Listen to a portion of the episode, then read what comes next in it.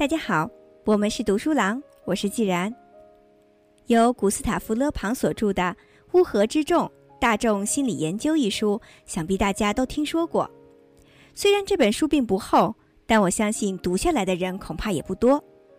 在这里，我就为大家分享一下本书的精华内容，以便大家高效掌握这本书的观点。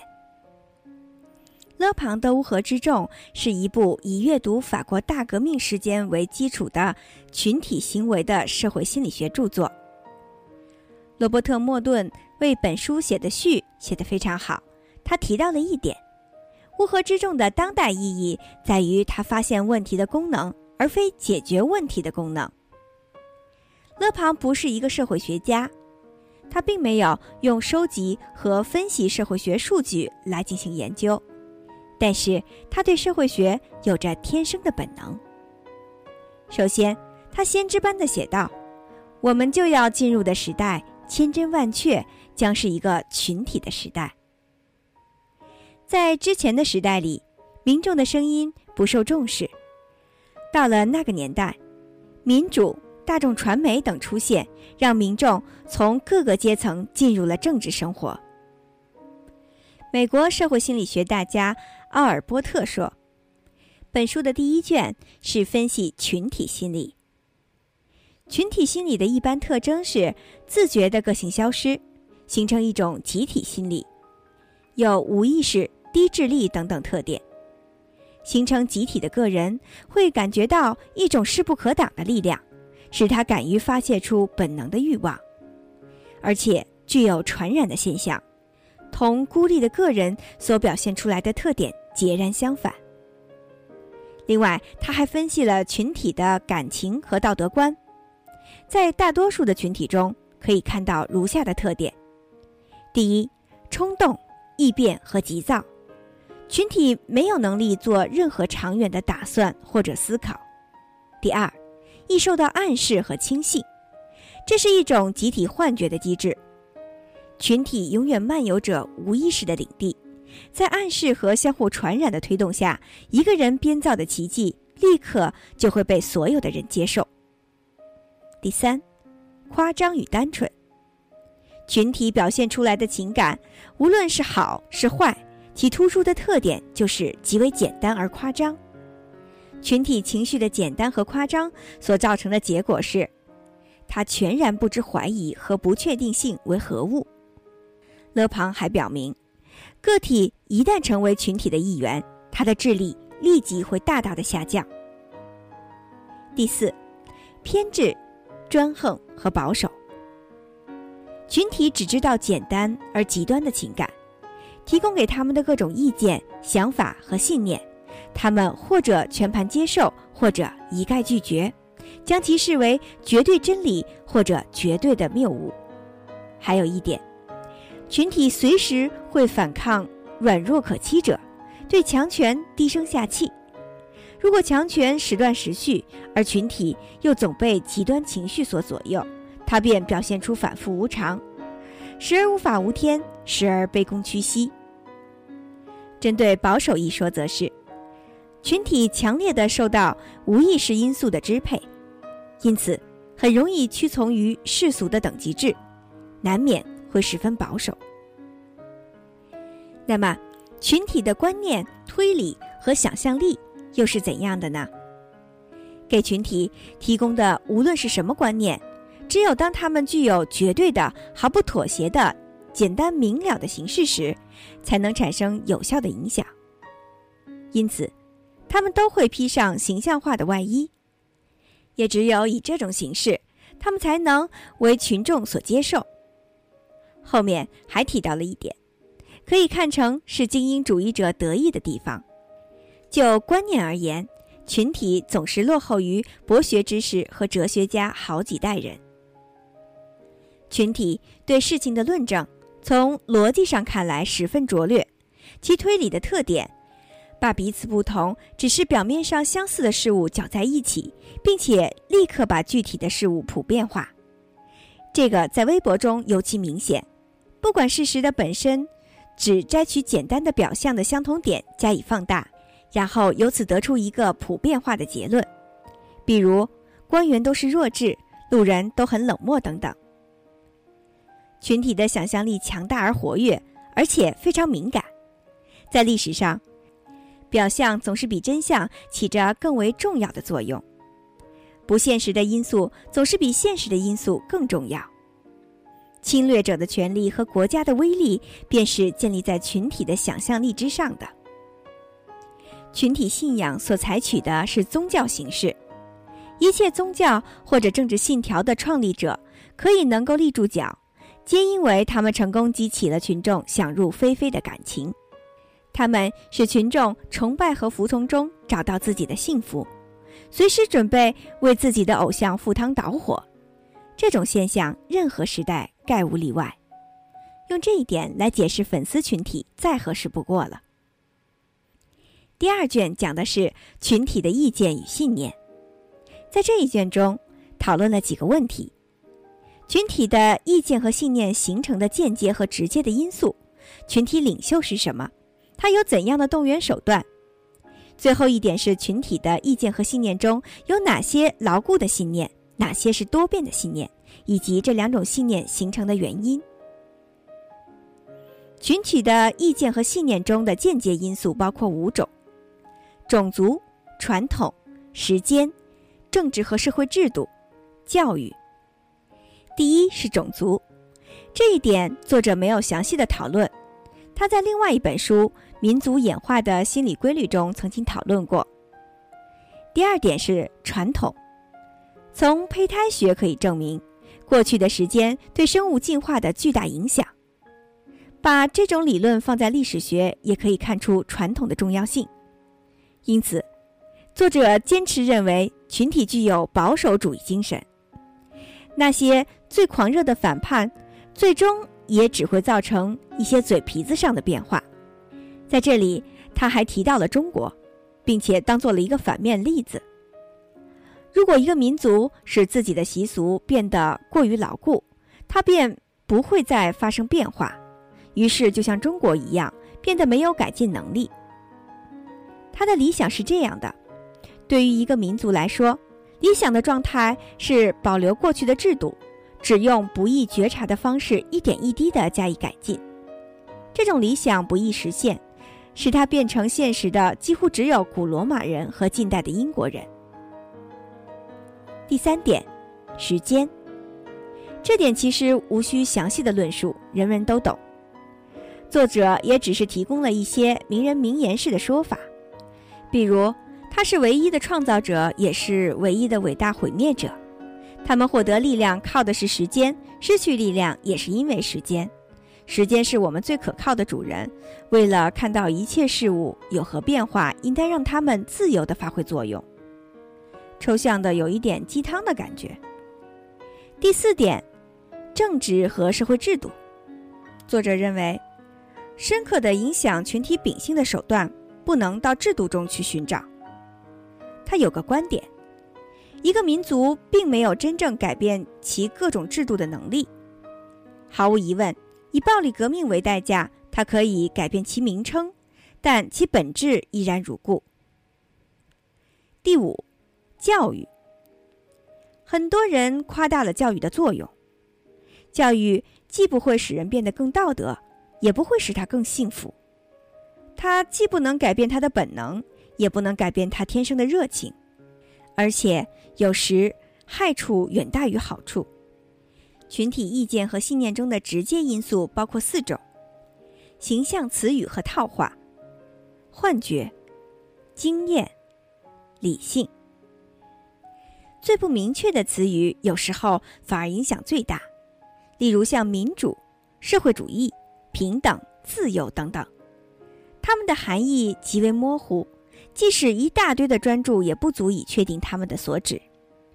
然而，这区区几个词语的确有着神奇的威力，它们似乎是解决一切问题的灵丹妙药。各种极不相同的潜意识中的抱负及其实现的希望，全被它们集于一身。然后，作者还有一个有意思的结论：统治者的艺术就像是律师的艺术一样，首先在驾驭辞藻的学问。这门艺术遇到的最大困难之一，就是在同一个社会，同一个词对于不同社会阶级，往往有不同的含义。表面上他们的用词相同，其实他们说着不同的语言。自从出现文明以来，群体便一直处在幻觉的影响之下。他们为制造幻觉的人建庙塑像、设计祭坛，超过所有其他的人。推动各民族演化的主要原因，永远不是真理，而是谬误。在这点上，勒庞还说到了社会主义强大的原因。他的鼓吹者是那些非常无视现实，因而敢于向人类承诺幸福的人。经验可以让过于危险的幻想破灭，但需要发生在非常大的范围内，这个范围也包括时间。所以，经验需要一再出现，而且通常一代人的经验对下一代人没有多少作用。前面已经提到过群体心理的非理性，为什么还要提到理性呢？勒庞主要强调的是理性的影响的消极价值。他对理性并没有什么好感，认为幻觉其实是必要的。而理性在历史上并没有怎么指引过人类走上文明之路。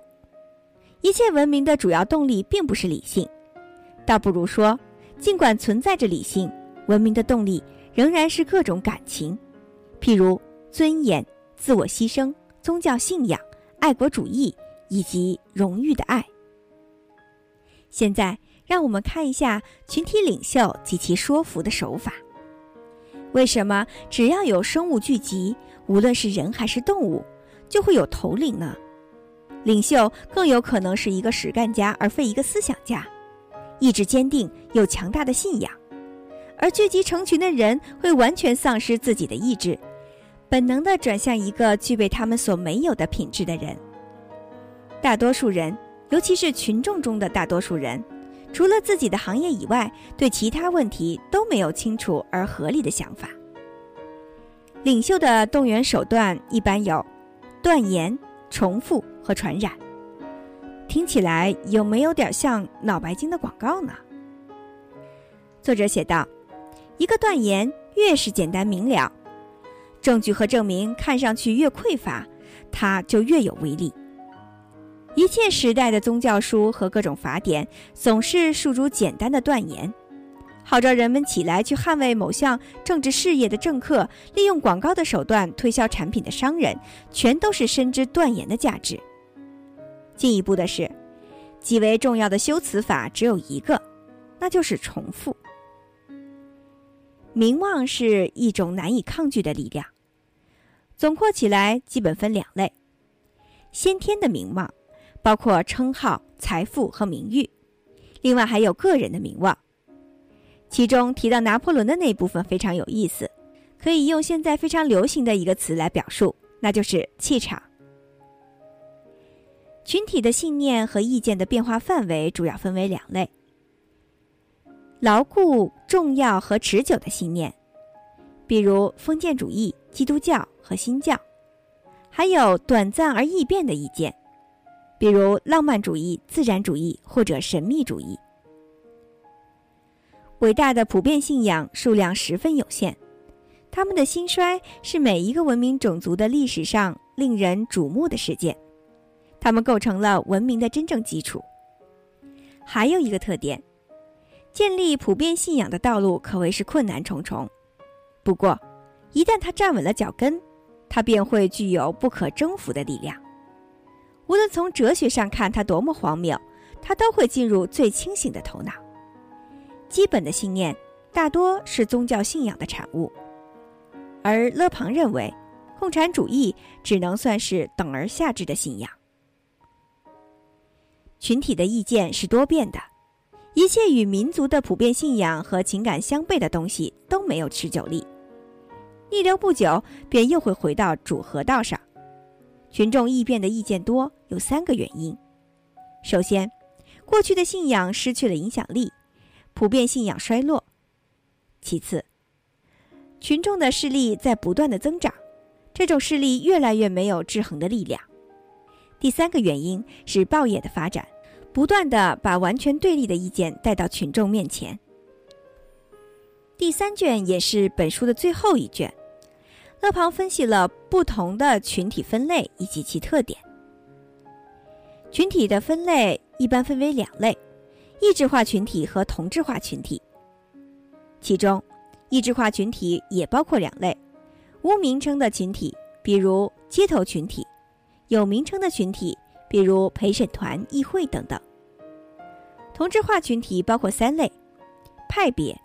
比如政治派别、宗教派别，身份团体，比如军人、僧侣、劳工，还有就是阶级，中产阶级、农民阶级等等。在这本书中，作者只讨论了各种异质化的群体，具体如下：第一类是被称为犯罪群体的群体，群体犯罪这个类似于我们说的多数人的暴政。里面作者举了巴士底监狱狱长之死的例子，非常具有代表性。他认为，犯罪群体的特征和一般群体的特征并无不同，易受怂恿、轻信、易变，把良好和恶劣的情感加以夸大，表现出某种道德等等。刑事案件的陪审团，作者主要讲的是法国刑事法庭的陪审团。他认为。陪审团也表现出易受暗示和缺乏推理能力的特点。当他处在群众领袖的影响之下时，也主要受到无意识情绪的支配。第三类是选民群体，在群体特有的特征中，他们表现出极少的推理能力，他们没有批判精神，轻信、易怒，并且头脑简单。此外，从他们的决定中，也可以找到群众领袖的影响和我们列举过的那些因素——断言、重复和传染的作用。其中，作者提到一点：候选人写成文字的纲领不可过于绝对，不然他的对手将来会用它来对付自己。但是，在口头纲领中再夸夸其谈也不过分，可以毫不惧色地承诺最重要的改革。做出这些夸张能够产生巨大的效果，但他们对未来并没有约束力。作者后面还提到，普选的教条今天就有着过去宗教所具有的威力，而这并不是好事，当然也不是坏事。不过，普选的弱点十分突出，选民群体的心理学就是如此，它和其他群体一样，既不更好，也不更差。另外，作者还提到了一种假设：如果把选举权限于聪明人中间，情况会好吗？他继续强调自己之前的结论：在群体中，人们总是倾向于变得智力平平。在一般性问题上，四十名院士的投票不会比四十个卖水人所投的票更加高明。第四点，议会。在议会中也可以看到群体的一般特征：头脑简单、多变、易受暗示、夸大情感，以及少数领袖人物的主导作用。所以，作者认为，虽然议会制度是一切现代文明的理想，得到普遍的赞同，但这种观点从心理学上是错误的。在所有情绪激昂的会议上，都可以看到同样的无意识现象。不过，作者也承认一点：议会的运作虽然面对所有这些困难，它仍然是人类迄今为止已经发现的最佳统治方案。接着，他又认为议会造成了两个严重的危险：一个是不可避免的财政浪费，第二个是对个人自由不断增加的限制。在最后，勒庞。对我们之前的那些文明的伟大和衰败的原因加以了评价。概括的讲，勒庞在《乌合之众》中研究了两个基本的问题：个体是如何被群体淹没的，群体是如何沦为领袖的囚徒的。这本书堪称经典，但要注意的是，这本书不是严格的学术著作，而且这本书成书的时间是一百多年之前。有一些观点并不严谨，全书也缺少科学的严格性，同时，部分观点属于偏见，不够中立，比如对于性别、民族之类的看法。但是，阅读本书之后，确实能够令我们对各种群体事件有更为深入的理解。现在，我就和大家分享一下本书最后一段非常精彩的内容。在文明诞生之初，一群来源不同的人，因为移民、入侵。或者占领等原因聚集在一起，他们血缘不同，语言和信仰也不同，使这些人结为整体的唯一共同纽带是没有完全得到某个头领承认的法律。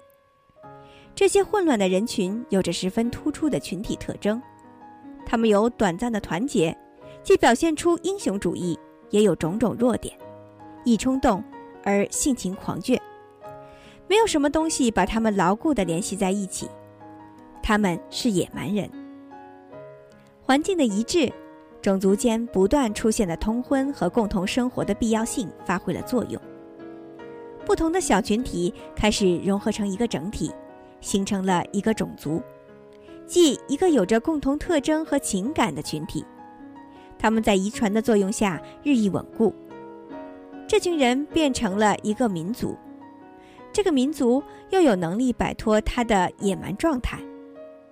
但是，只有在经过长期的努力、必然不断重复的斗争以及无数次的反复，从而使他获得某种理想之后，他才能够完全形成一个民族。这个理想具有什么特性并不重要。不管是对罗马的崇拜、雅典的强盛，还是真主安拉的胜利，都足以让一个种族中的每一个人在情感和思想上形成完全的统一。在这个阶段，一种包含着各种制度、信念和艺术的新文明便诞生了。这种种族在追求自己理想的过程中，会逐渐得到某些他建立的丰功伟绩所不可缺少的素质。无需怀疑，他有时仍然是乌合之众，但是在他变幻不定的特征的背后，会形成一个稳定的基础，即一个种族的秉性。它决定着一个民族在狭小的范围内变化，支配着机遇的作用。时间在做完其创造性的工作之后，便开始了破坏的过程。不管是神仙还是人，一概无法逃出他的手掌。一个文明在达到一定的强盛和复杂程度之后，它便会止步不前；而一旦止步不前，它注定会进入衰落的过程。这时，他的老年期便降临了。这个不可避免的时刻，总是以作为种族支柱的理想的衰弱为特点。同时，这种理想的衰弱相对应的，在他的激励下建立起来的宗教、政治和社会结构也开始发生动摇。随着这种种族的理想不断的消亡，他也日益失去了使自己团结强盛的品质。个人的个性和智力可以增长，但是这个种族集体的自我意识却会被个人自我意识的过度发展所取代，同时伴随着性格的弱化和行动能力的减少。本来是一个民族、一个联合体、一个整体的人群，最终会变成一群缺乏凝聚力的个人。他们在一段时间里，仅仅因为传统和制度而被人为的聚集在一起。正是在这个阶段，被个人利益和愿望搞得四分五裂的人，已失去了治理自己的能力。因此，在最微不足道的事情上也需要领导。